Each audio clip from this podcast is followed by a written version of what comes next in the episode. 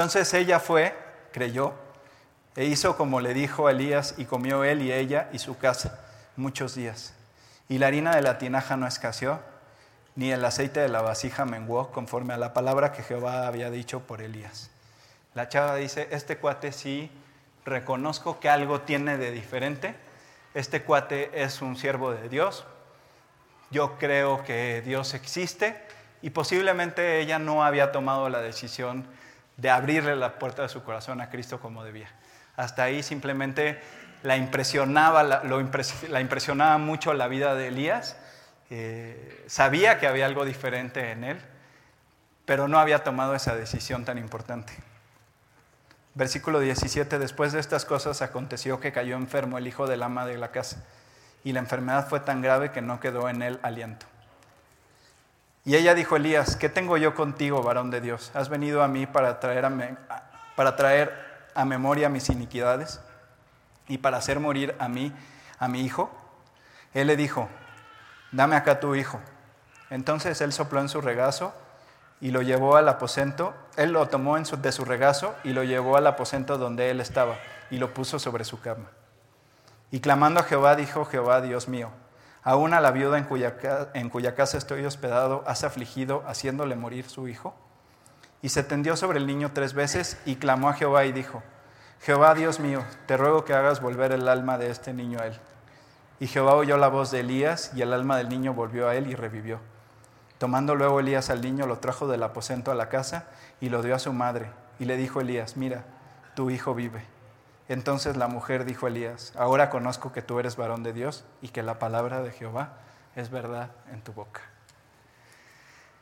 Y pues entonces imagínate que le abriste la puerta al cuate y dices, oye, yo creo que me va a ir bien con este cuate aquí cerca. Eh, y sí, dice la palabra que que donde hay un hijo de Dios las cosas eh, pueden prosperar, pueden ir bien si es un hijo de Dios fiel, pero pues ella debía en algún momento tomar esta decisión. Y es importante también aclarar que, por un lado, lo mucho que Elías creía en el poder de la oración. O sea, Elías no dudó y dijo, con mi oración, Jehová me puede escuchar y este niño puede revivir. Pero quiero decirte algo. Eso no quiere decir que si hoy en día una persona parte a la presencia de Dios, tú te arrodilles y eso se revierte. Cuando estaba pasando esto y cuando también Eliseo hizo revivir al hijo de la persona que lo recibió en su casa, e incluso el mismo Pablo que también hizo revivir al joven que se cayó por estar escuchando el mensaje, eh, esto, que es la palabra de Dios, estaba en confección. El plan de Dios y la palabra de Dios ya está completado. Lo que quiere Cristo de ti y de mí es que le la puerta de tu corazón y que a, partir de eso tengas derecho y acceso a la presencia de Dios el día que partas de esta vida a la otra. Cuando un creyente muere en el Señor, el plan ya se cumplió la siguiente parte del plan es que ese creyente permanezca la eternidad en la presencia de Cristo.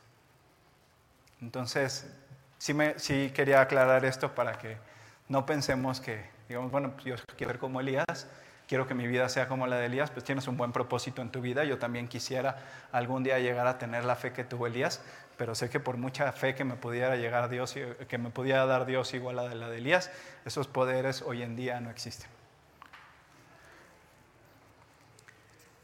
Capítulo 18. Pasados muchos días, vino palabra de Jehová a Elías en el tercer año diciendo, ve, muéstrate acá y yo haré llover sobre la faz de la tierra. O sea, si hace tres años el cuate te odiaba, después de tres años de que no llueve y de que tiene al pueblo encima y que todo el pueblo se está muriendo, seguro te odia como diez veces más. Y llega Dios y te dice, ve otra vez a ver este cuate. Y Elías en ningún momento cuestiona la instrucción de Dios. Se levanta y va a buscar a Acab y va a verlo a su presencia. Fue pues Elías, versículo 2, fue pues Elías a mostrarse a Acab y el hambre era grave en Samaria. Y Acab llamó a Abdías, su mayordomo. Abdías era en gran manera temeroso de Jehová, porque cuando Jezabel destruía a los profetas de Jehová, Abdías tomó a cien de los profetas y los escondió de cincuenta en cincuenta en cuevas, y los sustentó con pan y agua. Dijo pues acá Abdías, ve por el país a todas las fuentes de aguas y a todos los arroyos, a ver si acaso hallaremos hierba con que conservemos la vida a los caballos y a las mulas, para que no nos quedemos sin bestias. Dividieron entre sí el país para recorrerlo. Acá fue por un camino y Abdías fue separadamente por otro. Y yendo Abdías por el camino se encontró con Elías. Cuando lo reconoció, se postró sobre su rostro y dijo, ¿no eres tú mi señor Elías? ¿Y cómo crees que reconocían a una persona en ese entonces? Posiblemente Abdías y Elías no se han visto nunca, o posiblemente sí, o haya pasado mucho tiempo, eh, pudieron haber cambiado físicamente. No creas que Abdías sacó su celular y dijo, ah, sí me acuerdo que tenía yo Elías en el Instagram, a ver cómo está su foto de perfil y a ver si sí es él.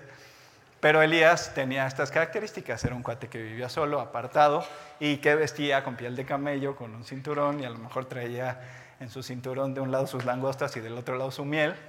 Y entonces, este, pues así reconoció fácilmente Abdías a Elías, pero no es, no es solamente esto. Como te digo, el apóstol Pablo no era una persona agraciada físicamente. Cuando tú lees las cartas del apóstol Pablo, te habla sobre un aguijón que tenía en la carne. Dicen que era una, algo físico en su cara que, no, que hacía que el, el cuate físicamente no era atractivo. Y la gente lo veía y, quería ser como él. Yo pienso que esta misma característica tenía Elías. Sin duda esta misma característica tenía Elías. Se veía, era un cuate que, que, verdaderamente brillaba. Y brillaba por todo lo que él había dejado que Dios hiciera en su vida.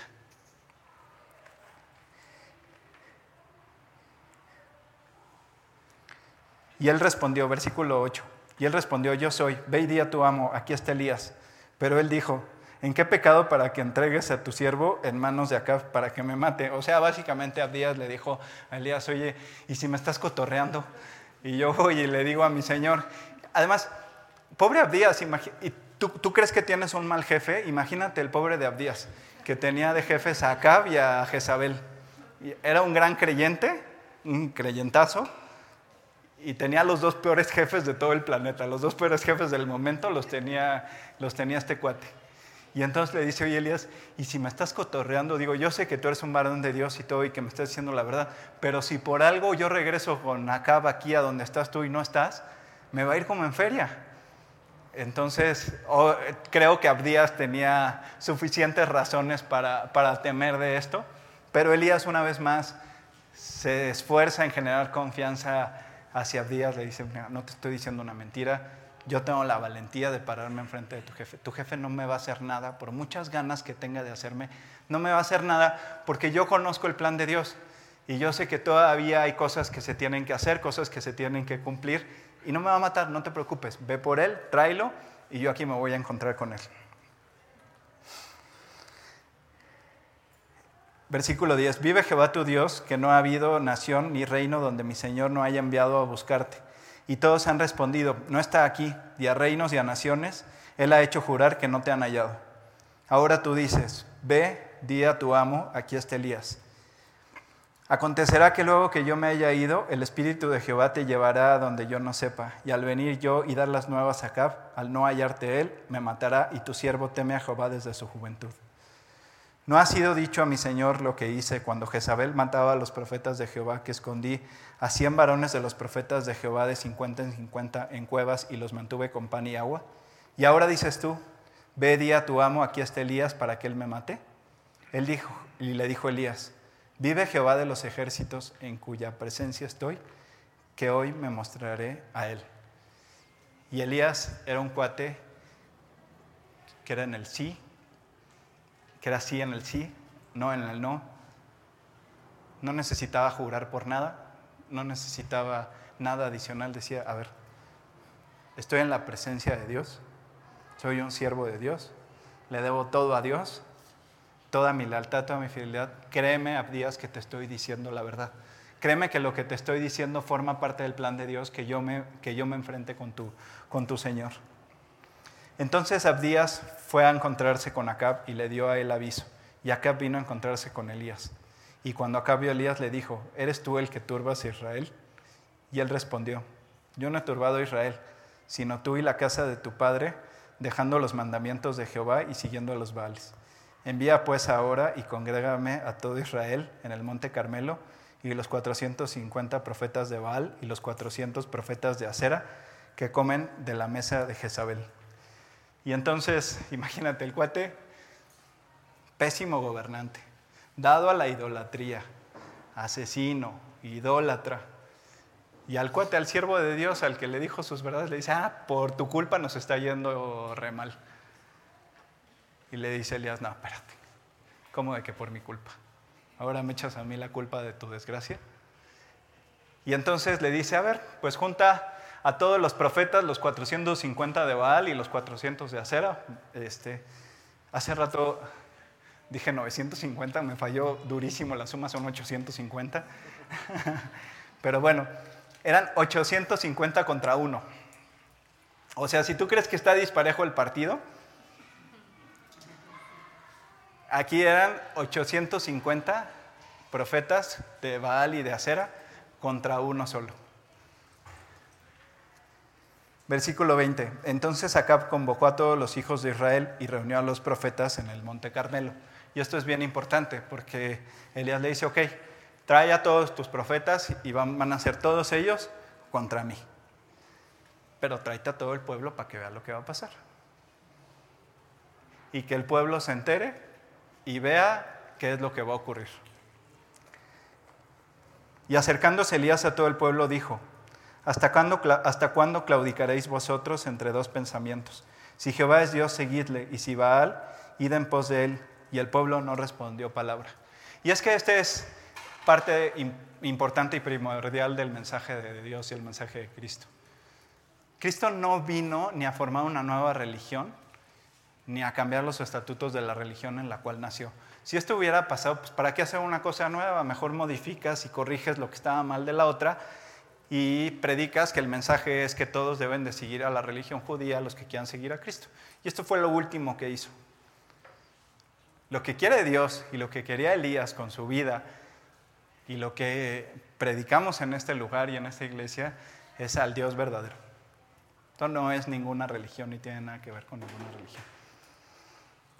Aquí yo no te estoy pidiendo que, cambies o que dejes de creer, nada más que no estés entre dos caminos. Somos muy dados a estar entre dos caminos. Nos creemos religiosos, creemos en Dios y somos capaces de tener en, un, en un altar una figura de Cristo y una figura de cualquier otra cosa en el mismo lugar.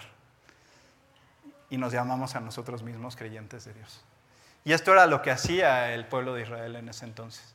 Y decía, bueno, yo no te estoy diciendo, eh, pueblo de Israel, que, que, que me hagas caso. Nada más ve lo que Dios es capaz de hacer para demostrarte quién es el verdadero Dios.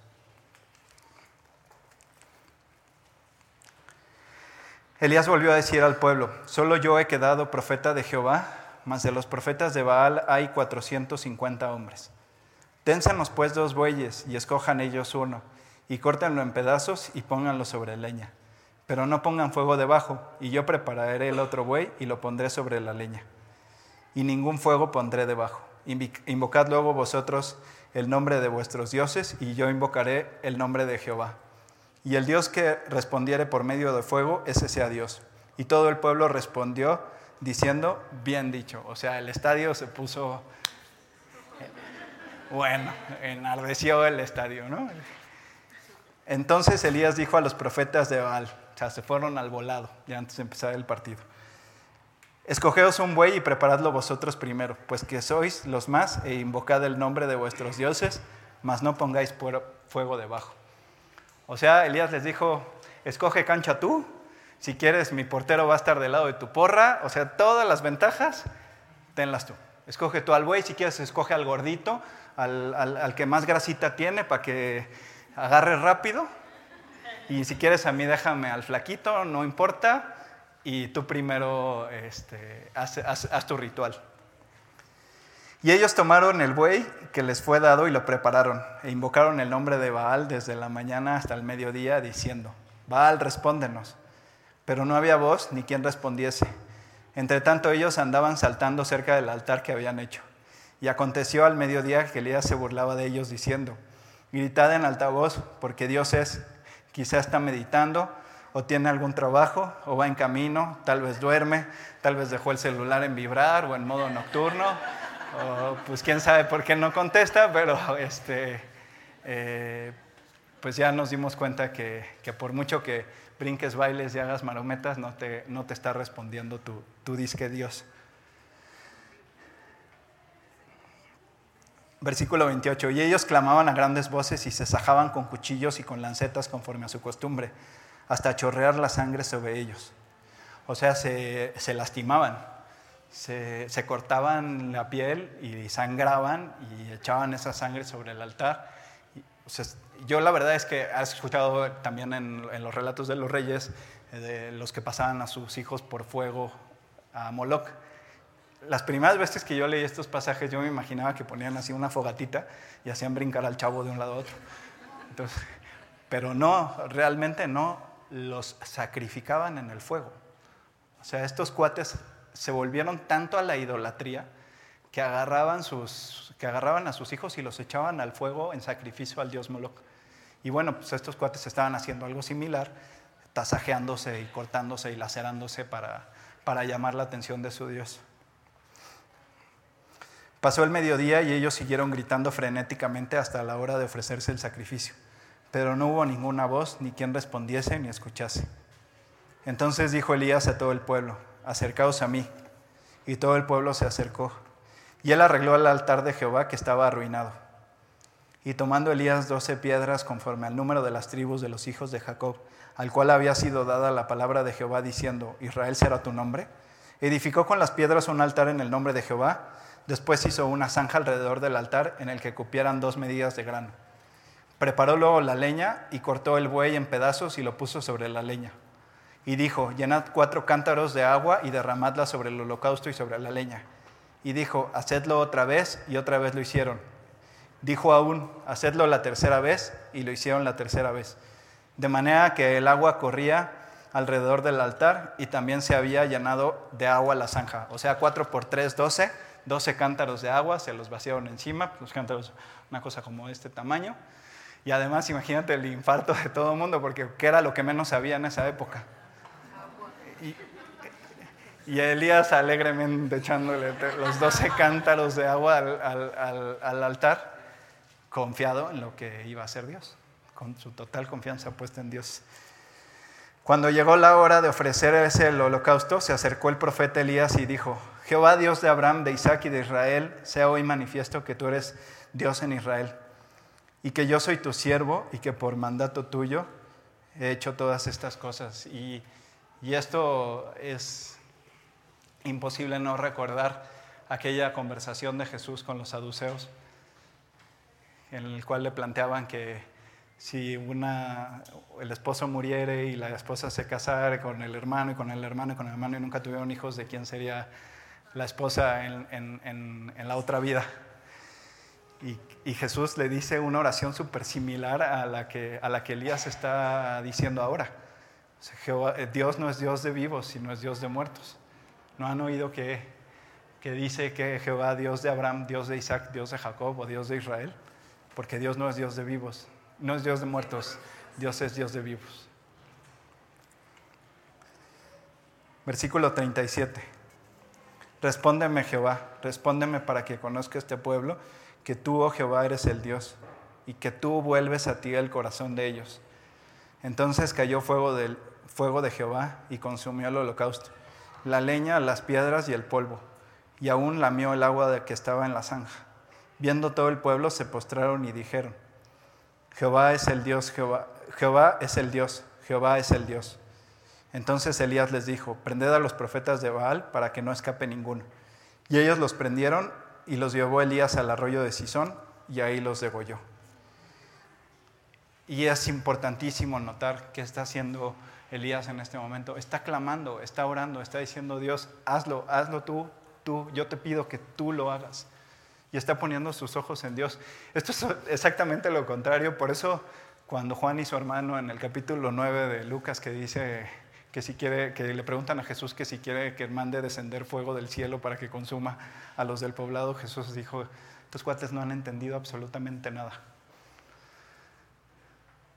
Elías en ningún momento está poniendo los ojos en él mismo, ni está creyendo que por sus propios méritos o que por su poder o que porque él tiene algo especial puede hacer las cosas. Todo lo que hace lo hace a través de Dios.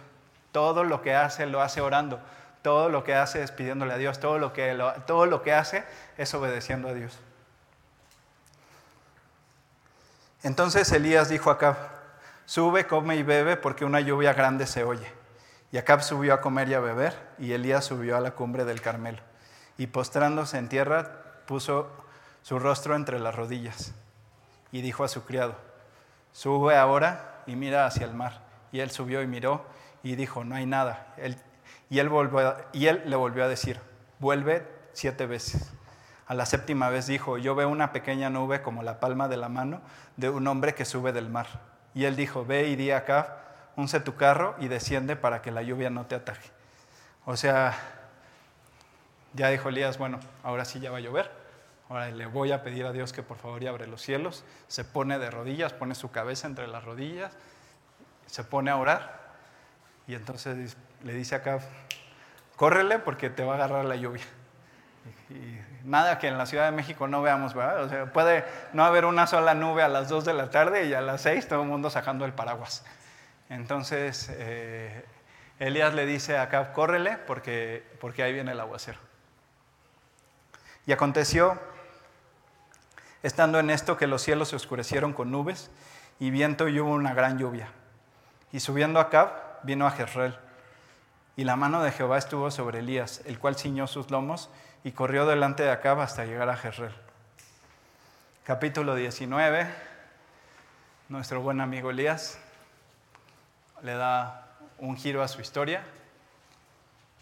Y ese Elías confiado, firme, fuerte, como lo menciona en Santiago 5:17, sujeto a las mismas pasiones que nosotros, se preocupa, teme y flaquea.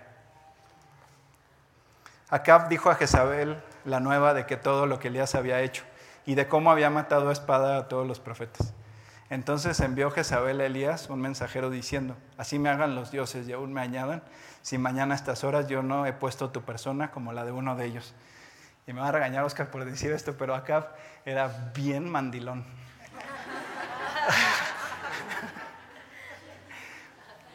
Primero con la viña de Nabot. O sea, el cuate fue y le dijo al, a Nabot, oye, véndeme tu viña. No, no quiero. Se fue llorando con la mujer hasta que la mujer hizo de las suyas. Oye, eh, Jezabel, ya Elías ya me volvió a dejar en ridículo enfrente de todo el pueblo. ¿Qué le pasa a este? Yo lo mato, tú no te preocupes. Y entonces, pues yo me imagino que, era lo que había, que era lo que había pasado por la cabeza de Elías.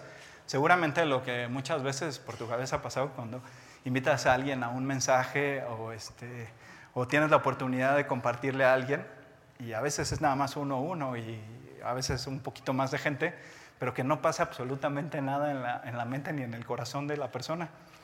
Y entonces dices, oye, Dios demostró ser Dios en frente de todo el pueblo de Israel. Y entonces por yo haberle demostrado al pueblo de Israel quién es verdaderamente Dios, ahora me quieren matar. Yo creo que la esperanza que tenía Elías era que después de lo que pasó con el altar, pues el pueblo de Israel se volviera con todo su corazón a, Dios. Y esto no pasa, al contrario, la esposa del rey ahora lo quiere asesinar. Versículo 3, viendo pues el peligro, se levantó y se fue para salvar su vida. Y vino a Berseba, que está en Judá, y dejó allí a su criado. Y él se fue por el desierto un día de camino, y vino y se sentó debajo de un enebro. Y deseando morirse, dijo, Basta ya, oh Jehová, quítame la vida, pues no soy yo mejor que mis padres. Y ahora sí, Elías en medio de la peor prueba de toda su vida. Exiliado, se tiene que ir a otro país, eran dos reinos totalmente diferentes. Berseba estaba en el reino del sur, en, Judá.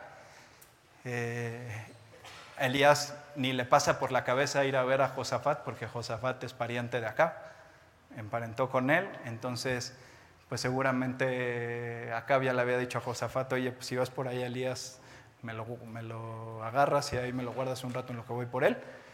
Y, es, y entonces, muerto de miedo, eh, con temor, derrotado, y ese Elías fuerte, pues es como tú y como yo. Y en medio de la prueba eh, tuvo pasiones y emociones semejantes a las que tú y yo podemos llegar a tener en cualquier momento. Versículo 5, y echándose debajo del enebro se quedó dormido. Y aquí luego un ángel le tocó y le dijo, levántate, come. Entonces él miró y he aquí en su cabecera una torta cocida sobre las ascuas y una vasija de agua y comió y bebió y volvió a dormirse. Y volviendo el ángel de Jehová, la segunda vez lo tocó, diciendo, levántate y come, porque largo camino te resta. Se levantó pues y comió y bebió, y fortalecido con aquella comida caminó, caminó 40 días y 40 noches hasta Oreb en el monte de Dios. Por segunda vez en la vida de Elías, de manera sobrenatural, es alimentado. La primera vez por unos cuervos, la segunda vez por el mismo ángel de Jehová. Y eh, pues no, no, se dice mucho sobre qué tipo de alimento era, solo que era una torta cocida, pero con la segunda comida le es suficiente para caminar 40 días y 40 noches sin volver a probar bocado. O sea, qué Gatorade ni qué barra de proteína. El alimento de Dios le alcanzó a, Elías para que tuviera la fuerza suficiente para irse al monte Oreb que este monte es exactamente el mismo en el cual Dios le dictó la ley a Moisés. Y entonces camina durante 40 días y 40 noches y se queda en este lugar. En medio de la prueba, Elías no ha superado su situación pese al par de milagros que ya recibió. Y le dice, versículo 9, y ahí se metió en una cueva donde pasó la noche. Y vino a él palabra de Jehová, el cual le dijo, ¿qué haces aquí, Elías? Él respondió, he sentido un vivo celo por Jehová de Dios de los ejércitos, porque los hijos de Israel han dejado tu pacto, han derribado tus altares y han matado a espada a tus profetas. Y solo yo he quedado y me buscan para quitarme la vida. Y él le dijo, sal fuera y ponte en el monte delante de Jehová. Y he aquí, y he aquí Jehová que pasaba y un grande y poderoso viento que rompía los montes y quebraba las peñas delante de Jehová, pero Jehová no estaba en el viento. Y tras el viento un terremoto, pero Jehová no estaba en el terremoto. Y tras el terremoto un fuego, pero Jehová no estaba en el fuego. Y tras el fuego un silbo apacible y delicado.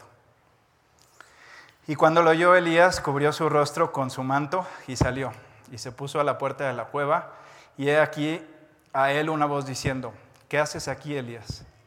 Él respondió, he sentido un vivo celo por Jehová de los ejércitos, porque los hijos de Israel han dejado tu pacto, han derribado tus altares y han matado a espada a tus profetas.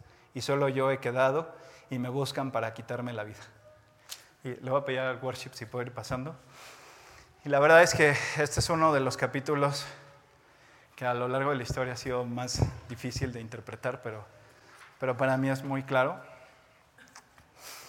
Elías está esperando ver a Dios de la forma en la que lo ha visto actuar otras veces. Espera ver el gran milagro, espera que Dios llegue y le diga, no te preocupes, ya regresa Israel, ya tus enemigos ya murieron. O no te preocupes, eh, ya pasó algo, ya vino algo, Dios hizo algo que cambió radicalmente la forma de pensar de todo el pueblo de Israel y ahora siguen de todo su corazón a Dios. Yo me imagino que esto era lo que estaba pensando y era el tipo de milagros que esperaba ver. O salir, ver hacia Israel, ver hacia, hacia Jezreel y ver que descendiera fuego del cielo y acabara con todos los enemigos de, de Elías. Y sin embargo, el mensaje de Dios para Elías en este momento es, ahorita, para esto y en medio de la prueba, lo que necesito es que te pongas a orar. Y este, este capítulo a mí, yo quise hablar de este tema porque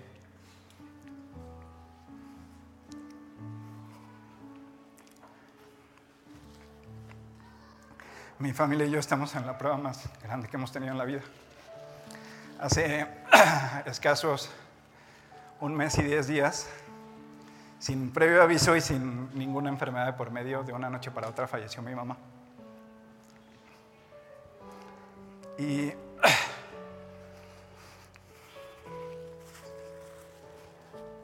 mi mamá fue la persona por la cual hoy mi papá, mi hermana y yo conocemos al Señor.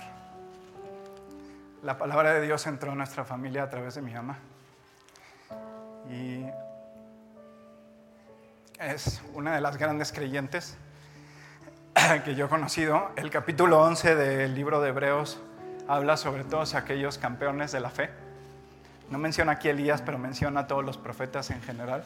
Sin duda Elías está en toda esa lista como uno de los grandes campeones de la fe. Y hay diferentes campeones después de esto en, el Nuevo Testamento. Ahí solo son mencionados los del Antiguo. Y no solo quienes escribieron el Nuevo Testamento o quienes predicaron en tiempos del Nuevo Testamento, sino quienes a lo largo de todos estos dos mil años han dedicado su corazón a predicar la palabra de Cristo.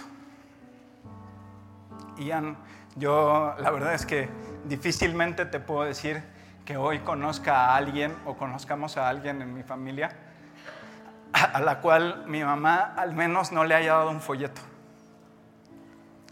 Entonces, este, esta es la prueba que nosotros estamos viviendo, pero el consejo siempre ha sido, no dejes de orar, no dejes de leer, no descuidas tu relación con Cristo. Y pues parece simple, pero, pero no lo es y no hay de otra. Quiero decirte que no hay de otra. O sea, en medio de la prueba, como Dios le dijo a Elías en este punto en específico, las veces pasado, cuando tuviste 850 cuates enfrente que te hubieran podido matar, yo respondí y mandé traer fuego del cielo que se consumió el holocausto. Ahorita, Elías, lo que necesito es que te pongas a orar. Por eso está Dios en ese silbo apacible. Y ya después verás, Elías, el plan que tengo para ti. Después de esto, Dios le da una serie de instrucciones a Elías. Le dice que vaya y eh, unja por reyes al, al que va a ser el nuevo rey de Siria, al que va a ser el nuevo rey de Israel, y que nombra a su sustituto, que va a ser Eliseo. Y al final de la vida de Elías, eh, Dios le concede el milagro que Elías estaba esperando y Elías es arrebatado en un carro de fuego y llevado directamente a la presencia de Dios. Elías no vio la muerte. Como te decía, Elías era una persona igual que tú, igual que yo, y esto está confirmado en Santiago 5:17.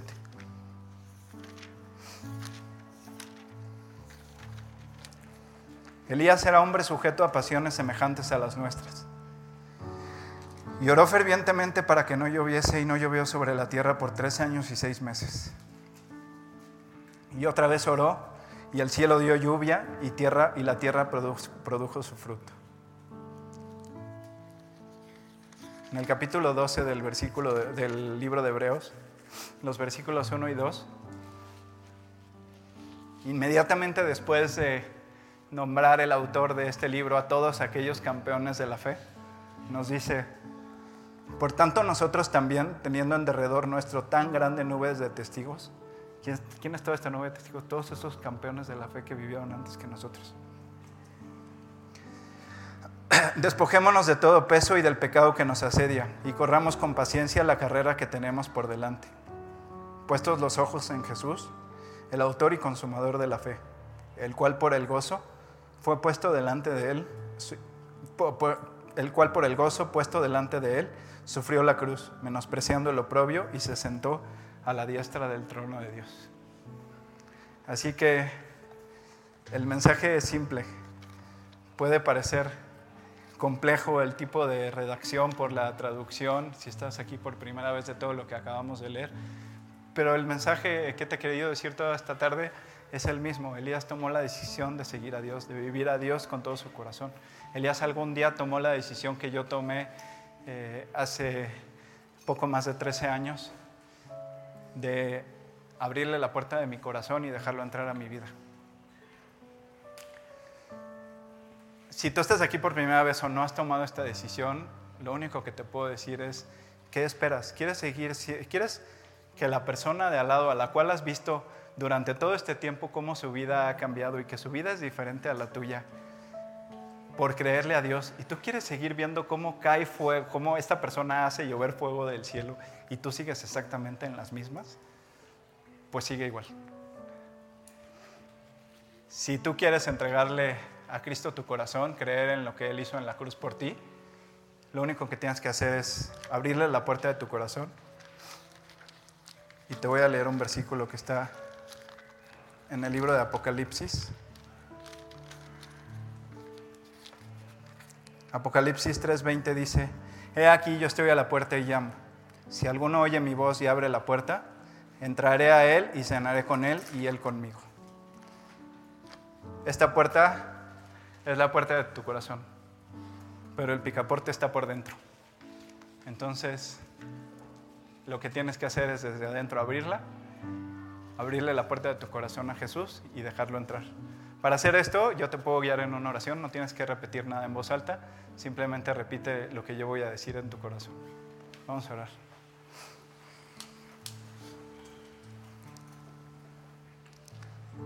Señor, te doy las gracias por haberme traído a este lugar esta tarde. Te pido que entres a mi vida. Te abro la puerta de mi corazón y te pido que me cambies, te pido que me salves, que me transformes y un día quiero estar en tu presencia. Creo en ti, creo que tienes un plan para mí y te pido que lo lleves a cabo. Gracias por haber ido a la cruz por mí. Gracias por haber muerto por mí. Y de todo esto te doy las gracias y te lo pido en el nombre de Jesús. Amén.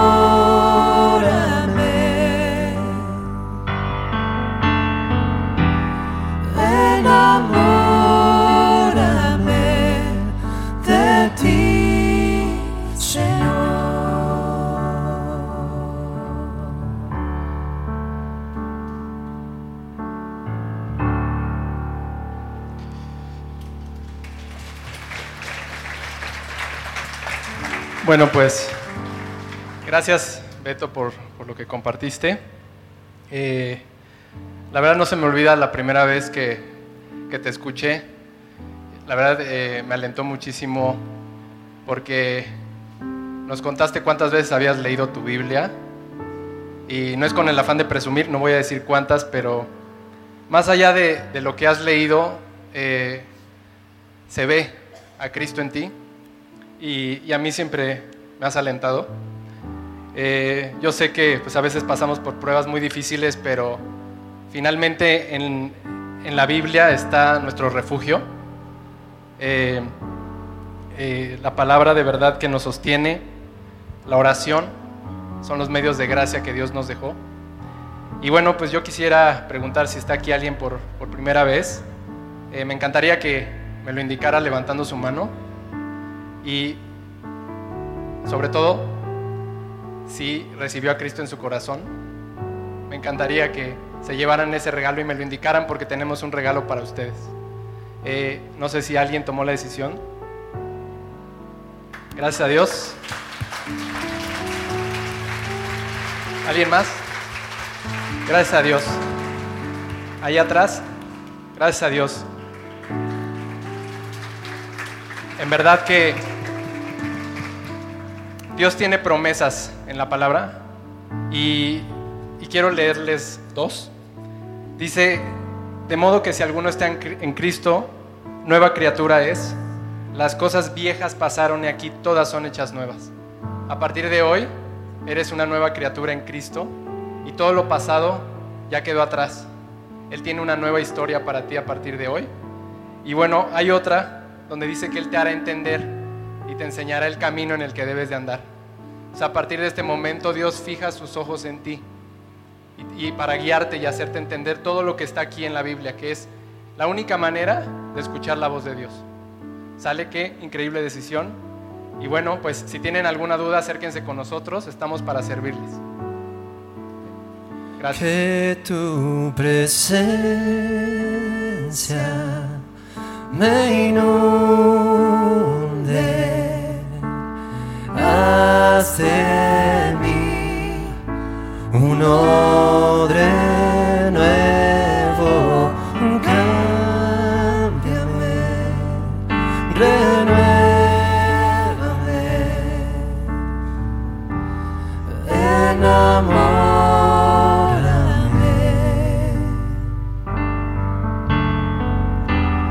enamórame.